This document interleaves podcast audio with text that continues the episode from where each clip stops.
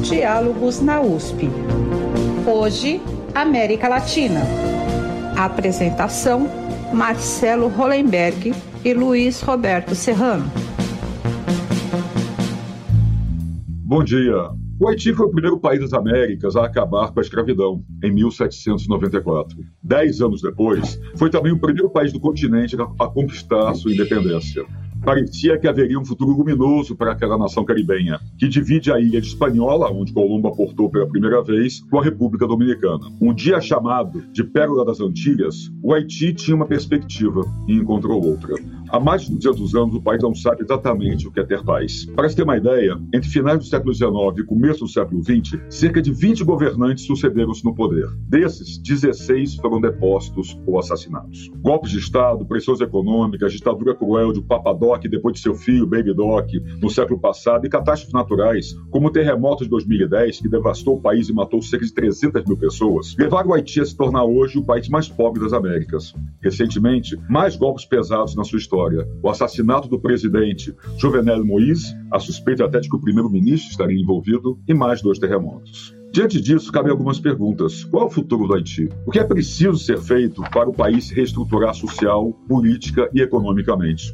E qual é o papel da comunidade internacional nesse quadro? O que pode e deve ser feito, o mais que precisa ser feito? Para tratar sobre as perspectivas para o Haiti, o Diálogos na USP, hoje com a participação do jornalista Luiz Roberto Serrano, da Superintendência de Comunicação Social da USP, recebe agora Ismane de Rosier, doutorando em Geografia e pesquisador do Laboratório de Geografia Política e Planejamento Territorial e Ambiental da Faculdade de Filosofia, Letras e Ciências Humanas da USP. Bom dia, bom dia, Ismane, bom dia, Serrano.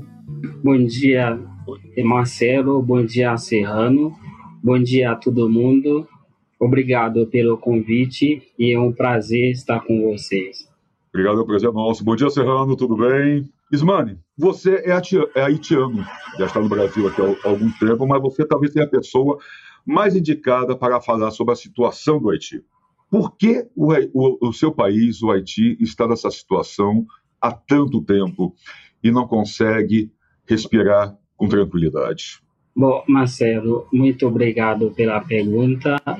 Eu acredito, como haitiano, né, que o Haiti que conhecemos hoje é o resultado de um projeto do Ocidente, né, escravagista, colonialista, racista, intervencionista de um, e de uma elite econômica e política local predadora que está à frente do país desde a proclamação de sua independência em 1804. Para quem nos assiste, Marcelo, a situação na qual o Haiti se encontra no período atual só pode ser entendida a partir de uma análise de processos para uma melhor compreensão de que por que a colônia mais como você falou, das Américas na, na, no início, né? No, no século XVIII, né? Produzia 40% de toda a produção mundial de açúcar, né?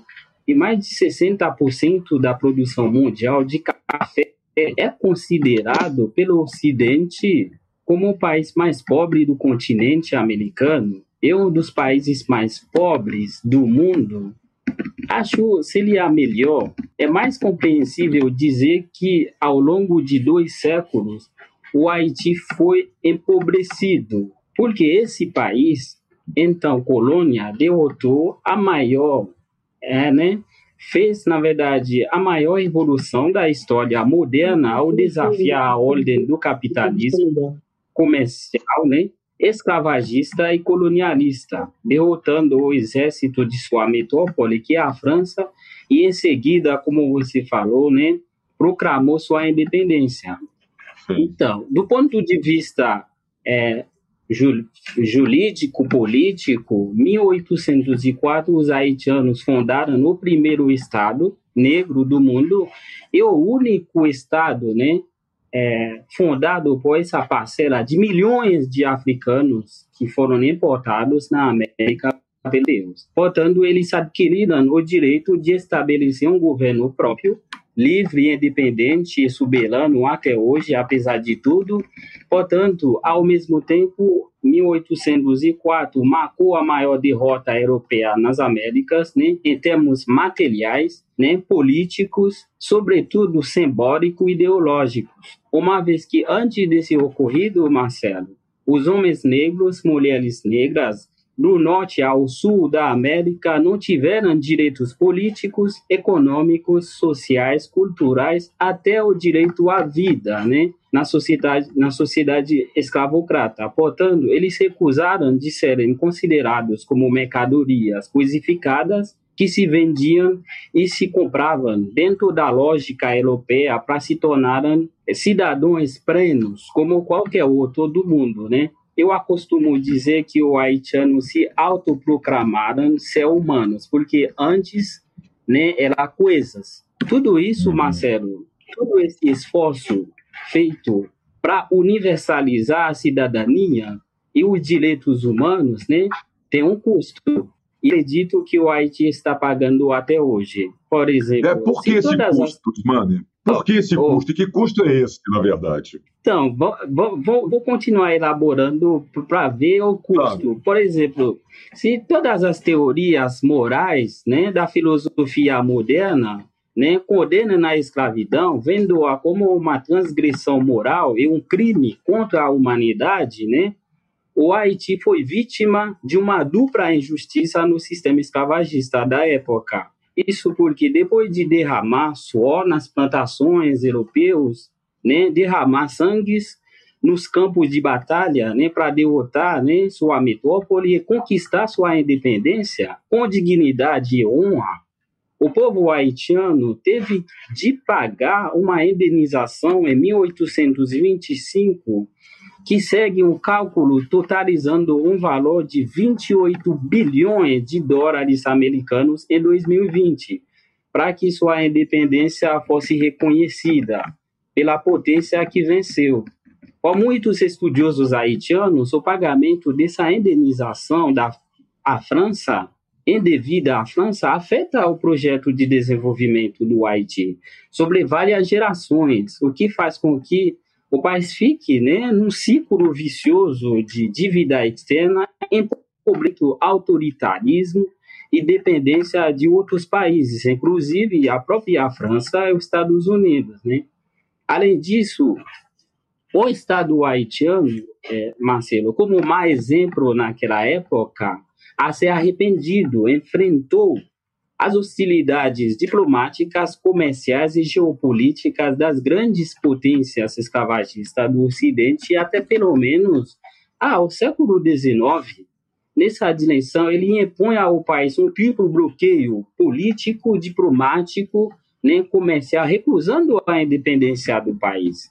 Né? Eu acostumo dizer que o Haiti é o primeiro laboratório de experimentação de sanções diplomáticas e econômicas das grandes potências né, ocidentais. São instrumentos, portanto, muito eficazes para arruinar a economia e o projeto de desenvolvimento de qualquer país que não aceita a hegemonia desses países intervencionistas, né? Eu creio que eles estiveram nesse posicionamento contra o Haiti, pois a Revolução Haitiana ela é percebida como um perigo, um mau exemplo né, para seus interesses, considerando o Haiti como um Estado que deveria confinar-se, estrangular-se ou até mesmo asfixiar-se em termos diplomáticos e econômicos. Isso, ah, né, numa perspectiva de longa duração. Sim, eu queria Sim. te perguntar uma coisa. O, é, é, o, Haiti seria um mau exemplo, por quê? Porque ao, depois do Haiti, várias ex-colônias nas Américas conquistaram a independência. O que diferencia? Porque era um país de escravos, de ex-escravos, ou o que exatamente? Então, o que diferencia? Pode. Porque tipo, mau exemplo, mau exemplo para todos, né? Para todos os outros países que conquistaram a independência nas Américas. Sim, mau exemplo porque é o Haiti que deu é, o início a esse processo de independência. Não esquece a economia de, até o final do século XVIII, tudo ela em torno da escravidão, da exploração das colônias, tudo mais. Aí esses países, quando vê o Haiti faz isso, então isso ia acontecer nas mesmas, nas outras colônias, né? Só para ter uma ideia, o Haiti por si só aboliu a escravidão, a França demorou mais de 50 anos para abolir a escravidão, só para mostrar a importância é, dessa economia de monocultura, de escravizar as pessoas, como a economia funcionava naquela época, o que o Haiti não aceitava. Além disso, imagina é, é, o, o, os negros, os escravizados, eles não eram seres humanos, né? Eram coisas, é, produtos. Aí quando você, na, nas outras colônias, era a mesma coisa, Aí os países tentam fazer tudo para que isso não repete em outros, em outros territórios naquela época na América. É por isso foi um exemplo para eles, mas para nós haitianos é, isso é importante porque nós conseguimos universalizar os direitos, direitos humanos para todo mundo, não é para os europeus, como foi a declaração do cidadão na França, essas coisas. Ao mesmo tempo, teve pessoas, ser humano mesmo, nas suas colônias, que também teve direito que de cidadão, como qualquer outro. Perfeito. Bom, Serrano, resolvido o problema técnico, por favor, junte-se a nós. Uh, ele está falando muito sobre realmente a, a ação política libertária dos haitianos incomodou os países da América do Sul, do, da Centro-América, realmente as, as classes dominantes nesses países tiveram um grande temor de que o exemplo fosse seguido. Eu queria perguntar-lhe qual a razão da intervenção dos Estados Unidos, da invasão americana no Haiti em 1914. Qual foi a razão dessa invasão? Então, é, Serrano, é, tem várias razões. Primeiro, no início do século XX, os Estados Unidos estavam em expansão de estabelecer ou atrás de ter a hegemonia mundial.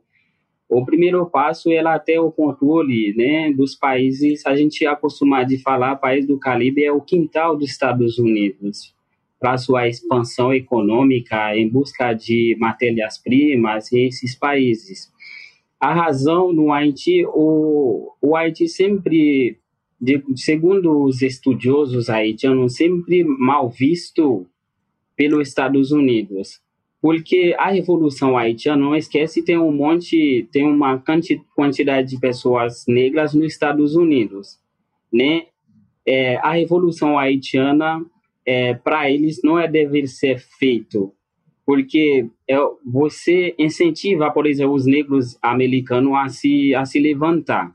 Isso é uma primeira coisa, mas a maior razão é que o, os Estados Unidos estava atrás de matérias-primas. Para você conseguir isso, aí você precisa ocupar o país para você possa explorar melhor os recursos naturais para a indústria americana, e também é, um, é uma questão de, de ter é, na América o controle, porque não sei se você sabe a doutrina do mundo é, que fala que a América, os americanos, até final do século XIX, início do século XX, os europeus, sobre a Alemanha, a França, ainda teve uma, uma importância na economia haitiana, e também os Estados Unidos não queria ver os europeus eh, atuando na América, sobretudo no Caribe. Então, um dos motivos também é lá é tirar a influência europeia, é, sabe, na região onde os Estados Unidos quer mandar. Então, e tudo isso são alguns motivos. É a teoria do Big Stick, né? Vamos, vamos intervir onde for necessário, né? Uh, ah, mas me parece que mesmo de, num, num clima de independência, uh, existe uma uh, diferenças de classes em, no Haiti entre negros, mulatos e outras e, e outras populações. Você poderia falar um pouco sobre isso? Ah, sim. Então, na verdade, esse daqui é uma construção é, que a gente tem que tem uma herança desde o período colonial. Porque antes, no período colonial, a gente teve uma, uma, um status social de, de três grupos, né? As elites, os comerciantes, o dono de fazenda, estava acima, né, na pirâmide social, né? No meio você teve filho de brancos e haitianos tal, o que a gente fala de mulatos, que eu não gosto desse termo pejorativo, e na base da pirâmide a gente viu os grupos, é, os negros, a maioria da população. Então, depois da revolução, a primeira camada, os estrangeiros, foram expulsos, a gente ficou com o país, aí o país fica com dois uma população, dois grupos, eu diria, que é os aqueles muratos, que era filho de europeus tal, que hoje que apresenta 5% da população, né? E a 95 da população haitiana é negra, mas só que a maior a, a riqueza ele se concentra nessa riqueza. Infelizmente eles é, sempre é, faz tudo para que a população negra não se emancipa de alguma forma, porque o papel da elite é conduzir a sociedade à prosperidade.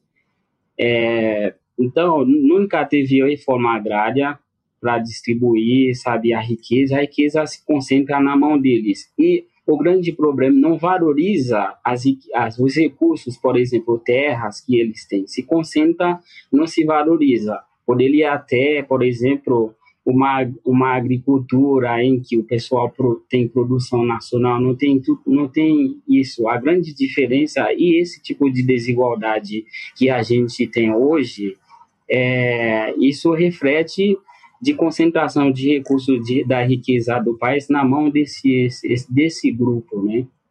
Infelizmente. É, de, cer de certa forma, um sistema de dominação que existia, é, controlado pelos brancos, ele se estendeu através dos. Desculpe a palavra, os mulatos, você disse que não gosta de usar, ele permaneceu até hoje, é isso? Permanece, infelizmente. Nesse sentido, Ismane, quer dizer, como reverter, ou como tentar consertar, como tentar resolver o problema dessa disparidade toda. Segundo dados da OMS, um em cada dois haitianos não tem acesso à água potável. E apenas 19% da população tem acesso ao sistema de saneamento básico. Não sei o quanto esses dados estão atualizados, mas são dados muito fortes. Quer dizer, houve vários governos, desde os mais cruéis, totalitários, autoritários, como do Papadoc, do Bebidoc, até outros teoricamente democráticos, como do Aristide, ou até mesmo agora, talvez, do Jovenel Moïse, mas esse problema não é solucionado.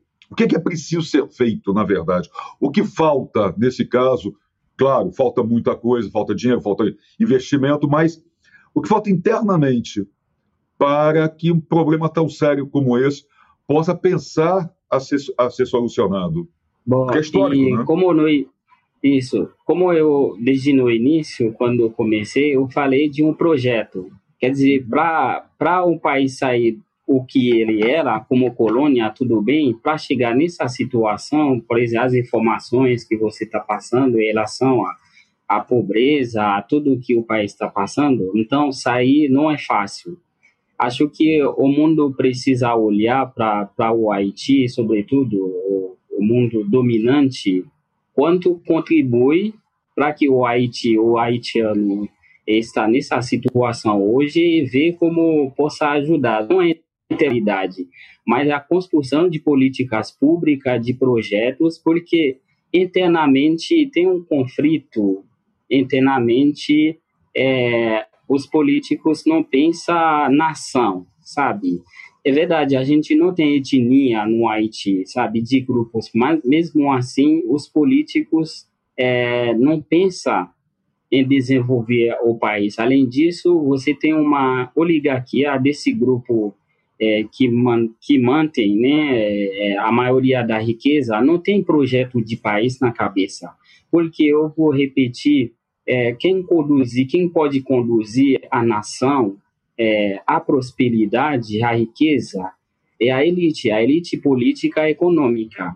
Não é a população, a massa. A massa não tem, sabe, capacidade para conduzir ele próprio. Então, a gente não consegue é ter um projeto nacional, é, mas é, também, por tudo o que aconteceu, porque o Haiti é como se fosse uma corrida. Aí, se você largou mal, para recuperar, se recuperar, é muito difícil. Então, é, não tem investimento estrangeiro, talvez é uma escolha lá. E o capital, por exemplo, nacional, investimento nacional, talvez não vai ser suficiente, porque o dinheiro, vou repetir, segundo tudo que eu estudei sobre aquele pagamento de de, de, de independência, tudo mais, esse dinheiro poderia ser investido nas infraestruturas, na educação, na saúde, ao longo de tudo, tudo, tudo é, dois séculos, né? Um século e meio, na verdade, o Haiti pegou para pagar toda essa dívida. Então, quando você tem esse dinheiro, poderia investir as coisas, aí você está dando para uma potência que você venceu, que você também deu um papel importante na universalização dos direitos. Ninguém olha para isso como uma coisa boa, não sei porquê, mas para nós haitianos isso significa muito para a gente, porque a revolução não serve para a gente, serve para outras pessoas, até brancas, que estavam trabalhando, na verdade, em situação análoga à escravidão, porque naquela época nem tinha lei trabalhista, tudo mais, mas é, a revolução permite que a pessoa ah, possa trabalhar e ganhar. A escravidão não tem seu lugar no, no nosso espaço. Então é muito difícil. uma coisa. Porque depois da, da independência, o Haiti não teve condições de repudiar essa dívida que lhe foi imposta. Não teve é, apoio não, internacional para isso? Não, nenhum. Nenhum. O maior problema é, do Haiti é que o Haiti sempre lutou sozinho. Sozinho, nesse sentido, nunca teve uma. É difícil você sair sozinho, né? Um país, porque se você produzir é, mercadoria, tudo o que você produz, outro estado não quer comercializar contigo. Como você vai vender para você investir, sabe, nas infraestrutura em tudo? E também é, como se fosse teve uma unidade entre as potências daqui, daqui naquela época para conhecer o Haiti e para reconhecer, por exemplo, o, apropriamento ou a França tive que pagar esse dinheiro. Mas outros países também demoraram, por exemplo, os Estados Unidos só aceita de reconhecer o Haiti só após a Guerra da Secessão, 1865, 61, 65. E os Estados Unidos é uma potência econômica em relação ao Haiti naquela época, em que você pode fazer comércio, fazer tudo. O Haiti não podia, entendeu? Aí com isso fica muito difícil de sair. Essa história se repete com Cuba quase uns, um, nos anos, no século XX, né? Isso, Serrano. Imagina Cuba se não fosse a União Soviética. Uhum. Sabe? Uhum. A União Soviética ajudou até a Federação Russa é, até agora está ajudando a Cuba, mas o Haiti nunca teve uma potência como a Rússia para ajudar ele. É por isso que ficou mais difícil sair, entendeu? Mas como é, o próprio diálogo tem um tema, o Haiti tem futuro? Sim, tem futuro. Ao longo do tempo, eu vou falar, porque um país que venceu a escravidão, Tá bom. Exato. Eu ia te perguntar, a gente está conversando, e que o Serrano tocou também, dizer, de alguma forma, hoje, não vamos nem falar lá atrás, mas hoje, tirando os momentos de tragédia, a comunidade internacional fica de costas para o Haiti? Você acredita nisso? Ficou. Sabe, porque ele nunca ofereceu ao Haiti o que o Haiti precisa. Por exemplo, ocorreu um terremoto, o mundo ficou abarado e, por conta do terremoto, tem simpatia para o Haiti. Mas, Marcelo, se você voltar para o Haiti para ver, você vai ver a cicatriz, o, as sequelas do terremoto como se fosse ela, ela ontem, é 2010, né, o terremoto. Aí, nos cálculos que eu vi os dados, mais de 10 bilhões de dólares passaram no Haiti. Por meio das ONGs. Mas o governo que tem, sabe, o comando, que sabe onde, mesmo eles são corruptos, eu vou falar isso, porque a realidade é essa. Transparência internacional mostra o nível de corrupção no Haiti, mas mesmo assim, se você gosta, é, gostaria de reforçar a educação, saúde, o sistema, o sistema de saúde, educação, tudo mais, você vai investir nesses, nessas áreas, né, que vai ter consequência mais para frente sobre o país, mas não. Usa as ONGs, sabe, para usar o dinheiro, o dinheiro está em circulação no Haiti, só que não resolve problemas reais, problemas que nós precisamos de ser resolvido. Há muito tempo que a gente está atrasado em relação às condições de vida das pessoas lá.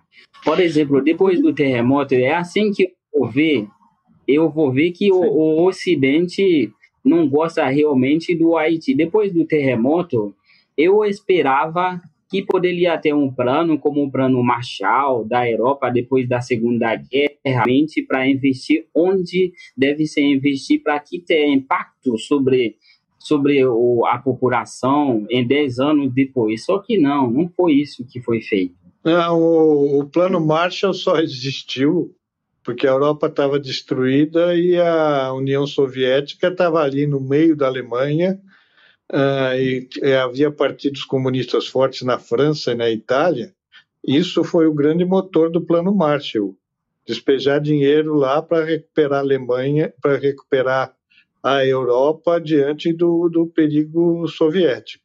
Evidentemente, a questão do Haiti não é, não é vista uh, pelos Estados Unidos e pela potência da mesma forma. Por isso que não há nada semelhante. O que eu queria agora puxar aqui é a sua opinião sobre a, a ação da MINUSTAH lá no, lá no, no Haiti que cujo resultado parece ser muito controverso. Você podia falar um pouco sobre isso? Sim, Serrano. É, é a mesma coisa que eu falei, que eu estava falando. O Haiti sempre recebe o que não precisava o, da comunidade internacional. É, a, a não, o Haiti não estava em guerra porque uma missão sabe? Mas eu entendo que tava, é por isso não deu certo nem para o Haiti nem para o Brasil, vendo os resultados. Já Serrano, você tem uma ideia de que os resultados não são tão positivos, né? Primeiro, é, a gente não estava em guerra, os problemas que temos problemas sociais, problema de desemprego, problema acesso à educação, acesso à saúde, sabe? Como no início do, do, do 2000, né, o Brasil estava em expansão econômica, também queria mostrar a sua, seu, seu papel né, em resolver problema, é, na verdade, no exterior. E não esquece, o principal motivo é que o Brasil, na, do PT, estava atrás de uma vaga no Conselho de Segurança. Aí, para você mostrar isso, como eu falei, você tem que mostrar é, sua liderança em resolver problemas fora. E aí, o Brasil foi escolhido para ah, liderar esse, essa missão. Só que é, o objetivo é na verdade, restabelecer a paz lá, né? Segurança, é, organizar eleições regularmente, deixar um país é, na paz, eu diria, o país não vai ficar em paz, porque se tem problema, os indivíduos não têm emprego, onde você vai achar a paz? E aí é, saiu depois de mais de 14 anos, né? E aí, 13 anos, na verdade. Se você for votar, como se piorou a situação. E também, outra coisa eu queria destacar, que eu já escrevi anotando isso, é, a própria missão, acho que aumentou o problema dos haitianos. É, durante é, esse período, da, aliás, em 2010, logo após o terremoto, é, a missão, todo, todos seis meses, você tem que mandar né, grupos de militares para lá, cada país. Teve 21 países, o Brasil liderando esses 21, né? O Nepal é um dos países que fazia parte da missão. Aí, Nepal é um, é um país em que tem uma doença que se chama cólera. E aí, fazendo o revezamento, uma parte, o eh, nepalês veio, foi para o Haiti e aí deixou a doença, a cólera lá, que matou mais de 10 mil haitianos nessa pandemia em 2010. Então, é, eu acho que não foi bom nem para o Brasil, é, não foi bom nem para o Haiti, porque o Brasil não, não conseguiu essa vaga no Conselho de Segurança, que é justo, porque a gente tem um Conselho de Segurança em que tem cinco, cinco membros, né, que tem de direito de veto, a gente precisa abrir esse espaço para na tomada de decisão à escala mundial. Então é isso, mas só que é, também tem tem coisas positivas. Talvez a vinda dos Haiti depois do terremoto, apesar de que o terremoto não é a causa principal, mas teve um contato dos militares, militares brasileiros para lá, teve, teve um, um, vínculo de, desde esse, esse, esse período de, de intervenção lá no Haiti, mas como haitiano, eu não gostaria de ver, sabe, qualquer estrangeiro ocupar o Haiti, sabe, Haiti não merece isso é um povo que deveria ter apoio de outros povos aqui na América para que ele avance mais para frente, sabe? Mas a gente sabe tem interesse geopolítico, isso é normal no jogo mundial. É, você falou que você, você tocou num ponto, Ismane, que deveria ter o apoio de outros países na, das, das Américas, principalmente América Central, América do Sul, e não existe isso, pelo menos não parece ter. Qual é o problema nesse caso? Vamos tirar as grandes potências, né? vamos tirar a Europa, Estados Unidos, vamos pensar mais aqui no nosso quintal, vamos pensar mais aqui na nossa região. Por que falta esse apoio? Ou esse apoio só aparece em momentos de catástrofe? Como a gente mencionou agora, o, a, a, está essa missão de parte da ONU liderada pelo Brasil, que, como você me colocou, acabou não ajudando nem o Brasil nem o Haiti. Mas por que esse apoio não surge, não aparece, não é mais efetivo nos países aqui das Américas? Bom, eu posso dizer é, a situação do Haiti não é, não é muito, muito diferente do que vários países na América Latina, tirando o Brasil. O Brasil tem seus próprios problemas também, né? Chile e tudo outros países. Talvez, não sei, por falta de interesses, mas eu vou, eu vou falar Agora, quem ajuda realmente o Haiti, tem dois países que o haitiano é, é, é grato, os haitianos são gratos, que é o Cuba, apesar de todos os problemas, porque como se fosse um povo irmão, e Venezuela também, porque não sei se, o, se ah, vocês sabem a história do Haiti, Simão Bolivar ajudou Venezuela a ganhar a independência, então a Venezuela sempre tentar realmente ajudar o Haiti. Isso qualquer haitiano que sabe a relação entre esses dois países. Cuba manda médico para o Haiti, mesmo sem catástrofe. Estudante haitiano vai para Cuba, estuda. E para falar de ajuda, o Brasil, desde os últimos 10 anos, é por isso talvez é um ganho da intervenção brasileira lá. O Brasil também tem programas para ajudar alunos haitianos vêm, vêm estudar aqui no Brasil, bolsa de estudo. Eu, por exemplo, é uma eu sou um produto dessa, dessa cooperação, estudando aqui há um bom tempo. Esse é um outro olhar, talvez não é toda a América Latina, mas alguns países como o Brasil é, tem, que é importante, isso deve ser o caminho, não é na caridade, mas é ajudar a Haiti a preparar recursos humanos que possam voltar para ajudar o país na medida do possível. Esses, são, uma coisa, esses são os recursos humanos né, que vão, perdão, Serrano, só para completar, são esses recursos humanos justamente que poderão ajudar ao Haiti a dar essa virada que tanto necessita, né? Acredito, porque só o ser humano e o haitiano, principalmente, pode mudar, a se transformar a situação. Mas também é, é, as potências, como você falou que vai falar dos Estados Unidos, precisa deixar o Haiti, os haitianos, resolver seus problemas. Toda hora a intervenção, você não consegue ter um projeto nacional, toda vez você tem estrangeiro interferindo nas políticas, e ele tem influências para fazer isso. Com isso, você não consegue pensar uma nação Porque o país que inter, intervir no seu país, os países não têm amigos, eles têm só interesses.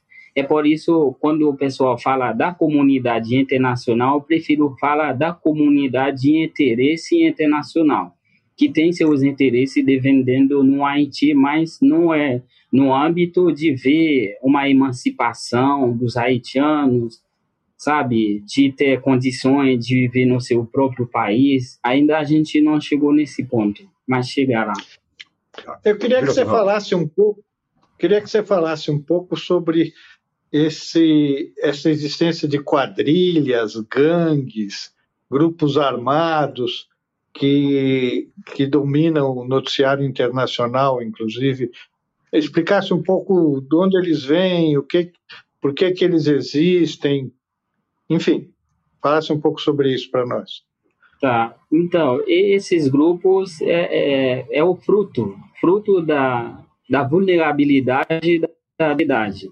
Quando você tem jovens, não tem emprego, não tem acesso à educação, não tem saúde, não tem nada, fica vulnerável.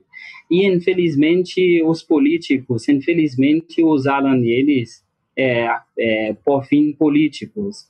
Quer dizer, você, na verdade, você falou quando surgiu é, em toda a história do Haiti, sobretudo desde o século XX, o governo, além das Forças Armadas, sempre tenta apoiar com grupos, não vou falar paramilitar, mas grupos que, que são vulneráveis, usa eles, sobretudo no período eleitoral.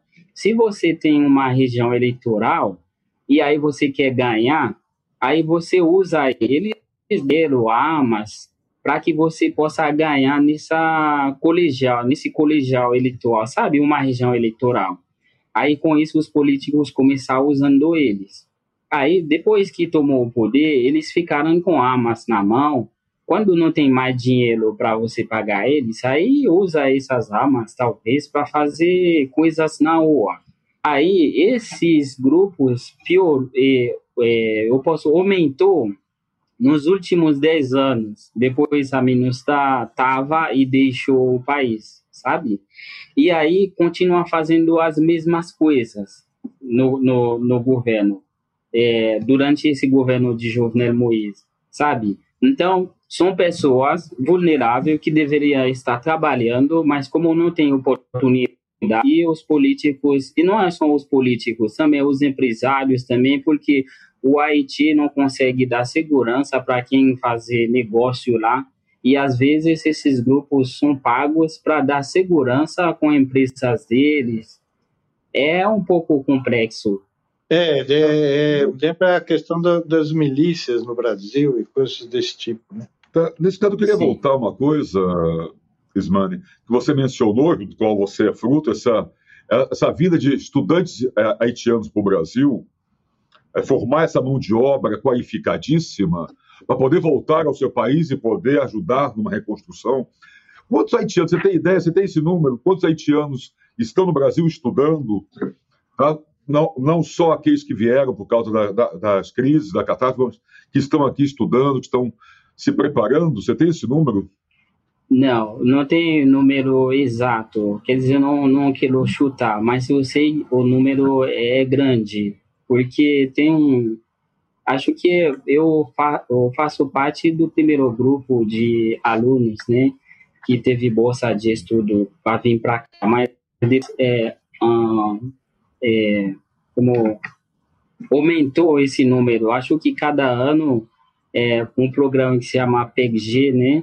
E aí, junto com o CAPS e outras agências também ajudou a, a da Bolsa de Estudos. Na verdade, o programa não é específico para o Haiti, tem outros países da África, mas na parte do Haiti eu posso dizer que, em nome dos estudantes aqui, sou, somos muito gratos para isso, porque deve ser o caminho. Seguinte, em cima disso, eu queria, nós estamos quase entrando na reta final do nosso programa, eu queria retomar uma coisa que você falou lá no comecinho, e que inclusive é o mote do nosso programa, se o Haiti tem futuro. Você acredita que o Haiti tenha futuro, isso é muito bom, isso é muito importante. Quer dizer, ele pode voltar a ser a pérola das Antilhas? O que, que precisa pode. ser feito, Isimane, qual é o futuro do Haiti?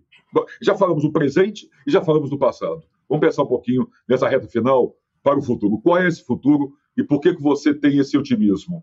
Bom, a primeira, eu tenho esse otimismo, eu já disse, é um povo que venceu é, a escravidão, não pode não ter futuro. Talvez alguém pode impedir durante um tempo, durante séculos, mas vai chegar um momento é que o haitiano, tudo o que estava buscando há 200 anos a, atrás, que a questão ter acesso à educação, ter acesso a uma moradia, ter acesso a saneamento básico, ter acesso à saúde, tudo esse momento vai chegar. Para isso, isso é a responsabilidade das elites haitianas, né? Porque ninguém vai desenvolver o país para a gente. Então, precisa é, formar uma geração, né? E também o mundo tem que olhar para o Haiti de um outro jeito porque nesse mundo é difícil você sair sozinho. A gente está falando de o Brasil que tem programas para receber alunos haitianos, por exemplo. Se outros países fizerem em grande escala, preparar recursos, sei lá, ou decidir investir no Haiti, talvez a gente pode, possa ter, sei lá, dinheiro para investir na educação, porque a educação é tudo. Sem educação, tecnologia, você não consegue desenvolver o país. Então, a gente precisa de um projeto, um projeto nacional de desenvolvimento conduzido haitianos, sabe? Que possa, isso vai demorar, Marcelo. Não esquece que, por exemplo, a civilização chinesa só tem 5 mil anos, eu acredito. E só, só tem, nem tem um século desde a China começou a ser o que ela é hoje e ninguém sabe o que se tornará amanhã. Então, o, o país tem 200 anos, é jovem, mas o futuro a gente acredita que um dia é, a gente vai ser grande também. Me diga uma coisa, economicamente, o que seria atrativo para investimentos hoje no Haiti? Ah, seria o turismo, porque a mesma oportunidade, por exemplo, qualquer ilha no Caribe tem em relação ao turismo, também, a nossa cultura também é muito rica. Só que o turismo, por, por falta de investimento, antigamente representava muita coisa. E, e hoje, por falta de investimento, de interesse também, mas é, potencialidade é muito grande lá. Mas precisa ter uma pacificação na vida nacional para o turismo voltar, né? Sim, sim. Mas, na verdade, a gente não está em guerra acredito se tem vontade, porque tem países, por exemplo, que é mais violento do Haiti. Se eu posso citar porque eu li, se quando você pegar Jamaica, é, outros, alguns outros países no Caribe que vivem do turismo, é, tem violência, sabe? É, só para ter uma ideia, é, hoje é, somos cerca de 11 milhões de haitianos. A força de segurança nem tem 15 mil é, sabe? Então, a gente, se tiver pouca coisa básica do haitiano, seria um país tranquilo, entendeu? Mas quando você tem, você não tem emprego, não tem, aí fica difícil. Aí, se, se empresas querem fazer turismo, aí, porque você, a, é, turismo de praia, turismo de, que vai também a gente tem uma história muito rica, nossa cultura também, não seria problema. O problema é a vontade, sabe, de investir e tem potencialidades. Né? Toda a sua análise, toda a sua análise joga muita responsabilidade nas costas da elite. Existe algum setor da elite que seja mais sensível a estabelecer um programa de desenvolvimento desse tipo que você falou? Acho que, que tem, porque dentro de, de um grupo, de uma classe, sempre tem algumas pessoas progressistas, sabe? Só que o, o poder de decidir, ou de vamos fazer esse caminho que vai ser bom para o desenvolvimento do país, eles são em minoria, em minoria. Com isso é difícil, tem que ter uma, uma vontade uma unidade nacional para dizer: nossa, a gente só piorando, vamos parar e decidir fazer um projeto que possa conduzir a população à prosperidade. Então, não tem esse projeto. O haitiano está esperando esse momento porque o haitiano gosta de trabalhar, é, mas infelizmente quem possa criar essas condições são essas elites predadoras, eu diria, em vez de pensar num projeto coletivo. É por isso que você comentou, não, Ismane, dessa possibilidade, desse futuro do Haiti, mas esse futuro passa necessariamente por uma vontade política, né? E mais, Sim, por uma mudança certeza. de mentalidade política e social do país. Né? Justamente. Isso tem que ser feito. Né?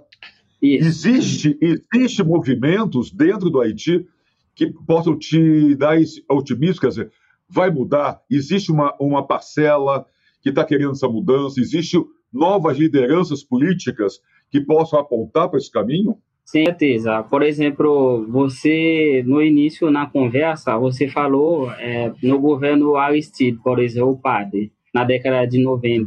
Teve um movimento, eu não entendia muito bem a política naquela época, mas ele apresentava uma esperança, porque traga as reivindicações da massa, né? a questão da justiça social, a distribuição da riqueza, mas só que essa elite é, que a concentração da riqueza entre a mão e, e também é, a, essas ideias progressistas também não ela a favor, por exemplo, de países como os Estados Unidos, ela é contrário. Então, com isso, ele sofreu dois golpes. É, o primeiro golpe, o povo estava na, na ditadura. Então, quando ele apareceu na ditadura dos Duvalier, né, quando aparecer em 90, com esse projeto nacional, valorizando o ser humano, educação, saúde e tudo mais, vai investir, e aí tomou golpe. Então, é, tem, tem liderança, mas só que toda vez o haitiano acha que vai soprar um, um pouco, é, se não combina com interesses dessa elite, investiu né, para que derruba esse esse governo que pensa o povo, a nação. Assim que é a minha percepção das coisas lá, né? Tá, mas nesse sentido, como eu te perguntei, quer dizer, a perspectiva que você consegue enxergar hoje uma nova corrente ou uma nova forma de mentalidade política não, infelizmente hoje não. Só tem, só como a gente no contexto, na verdade, histórico muito complexo com o assassinato, assassinato do, do presidente Jovenel Moïse. Moïse. É, uhum. Isso. Aí atualmente a luta é quem vai tomar o poder. Não é na perspectiva de, de um projeto, mas é na perspectiva de continuar é, ser usado por uma parte da comunidade, uma parte da comunidade de interesse né, no Haiti, mas não para resolver os problemas reais do país. Eu não vejo tipo um movimento, como te falei na década de 90, que pensa um país junto com os haitianos, entendeu? No momento, não, infelizmente. Estamos quase chegando no final. Você quer fazer uma última pergunta antes de poder eu encerrar? É, é só é, é, registrar o paradoxo, né? Um dos primeiros, primeiro país, um dos primeiros a, a, a declarar a independência, enfrentar os, as potências, primeiro a França, mais tarde os Estados Unidos, né? Que mantinham, exploravam e mantinham o cerco em torno do país e vem, de, vem, e vem desde então patinando, né? Vem desde então patinando e ainda assolado pela natureza, que também não ajuda, né? A natureza é cruel com o Haiti, né? Pela sua colocação geográfica, né?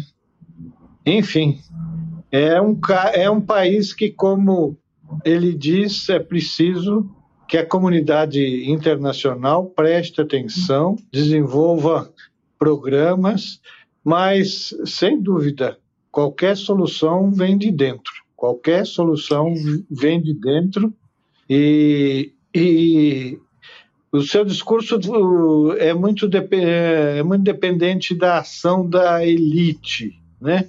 E elite, nós aqui no Brasil, nós estamos uma experiência ruim com as elites brasileiras, né? Nós patinamos mais do que deveríamos, em função, inclusive, da, da atuação da elite que nem sempre ou quase nunca olha os verdadeiros interesses da, da sociedade e do país.